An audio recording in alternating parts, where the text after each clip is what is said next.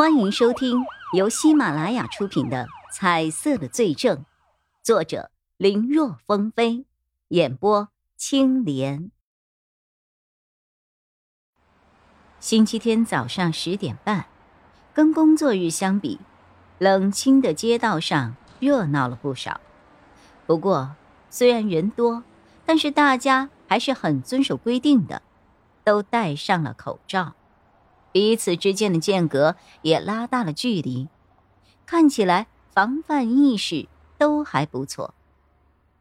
叶一辉开着警车和搭档王小虎两人在派出所的辖区里开始了例行的巡逻。车上的广播电台里正报着一些新闻，新闻里说，二十天前，A 市的一平村。发生了一起凶杀案，犯人将一名男性村民杀害在他的家中，而且倒吊起来放了血。这个行为和两年前曾经发生过的三起尚未侦破的案子十分相似。A 市有一位杀人放血的恶魔，不少公众号和自媒体纷纷刊载了这个消息。顿时引起了当地民众的一片恐慌。为此，市局的刑侦队立刻成立了专案组，并限期一个月内破案。这个新闻之后，又是一条关于 A、B 市的快讯。A、B 市是 A 市下辖的一个县级市，也是叶一辉生活和工作的地方。新闻上说，他们 A、B 市的西北区在昨天晚上发生了一起别墅区入室盗窃案，犯罪团伙一晚上窃取了三家的财物，上达千万，并且在盗窃的过程中致一名女性死亡。西北区，这不就是咱们隔壁区吗？哎，真是要快临近年关了。犯罪分子都开始不老实了呀！王小虎叹了一口气，忽然又想起了另一件事。一辉，你申请去刑警队的调令怎么样了？叶一辉本来还在想着刚才那两起案子，一听王小虎的问话，本来明亮的眼眸瞬间暗淡了几分。还没消息呢，就没了下文。两人自从入警队就在一起搭档，如今已经两年了。王小虎一听便知道叶一辉的心绪又低沉了，安慰了几句之后，他觉得十分奇怪。哎呀，我记得这是你第三次申请了吧？按道理来说。你能力不差，刑警队的工作又那么辛苦，想去的人也不算多啊，没理由不要你的呀。怎么你的申请总是不被批准呢？谁知道呢？我也有些搞不明白啊。叶一辉叹了口气，他是真不懂到底是哪个环节出了问题。他拼命工作，努力学习。第一次提交申请的时候，所长还说肯定稳了，怎么连续三次都不行呢？难道和自己的过去有关系？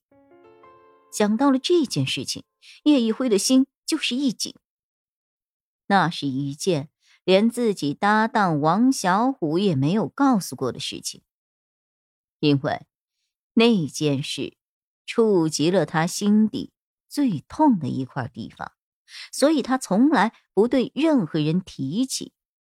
可那件事也只和他想要成为刑警有关系，并不会是他屡次被拒的原因啊！难道说，叶一辉之前从来没有把问题往这个方向去想过，只是认为自己还不够努力，能力还不达标？可是接连几次的失败，让他不由得想到了一个人。或许自己三次申请都被驳回的情况，都和那个人有关系。可是明明自己没有告诉那个人当了警察呀。按理来说，那个人应该还以为他在外地的一家外贸公司上班才对呀。他为了让对方能相信，还特意让大学同学在当地买特产，以他的名义寄过来的呀。难道被看穿了？正在思量的时候，叶一辉的眼角无意中扫到了不远处的街角，有个人的行为透着几分异常。虽然街道上的行人不少，但还不至于拥挤到那个程度呀。那人哪里走不好，却紧紧的贴在一对妇女的身后行走。仔细一看。发现那个戴着口罩的男子正用镊子从中年男子的衣兜里夹出了手机和钱包，而那个中年男子的肩上坐着个小女孩，两人有说有笑，全然没有留意身后跟着一个小偷。有人偷东西，叶一辉急忙停车。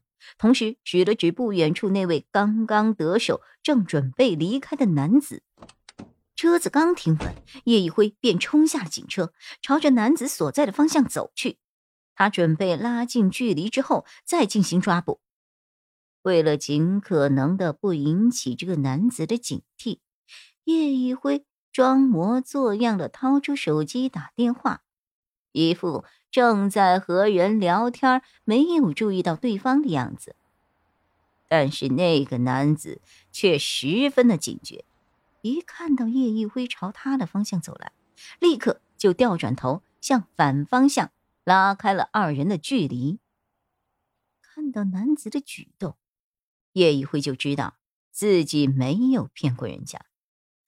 不过这也没办法呀，谁叫自己不是刑警？没办法穿便衣呢。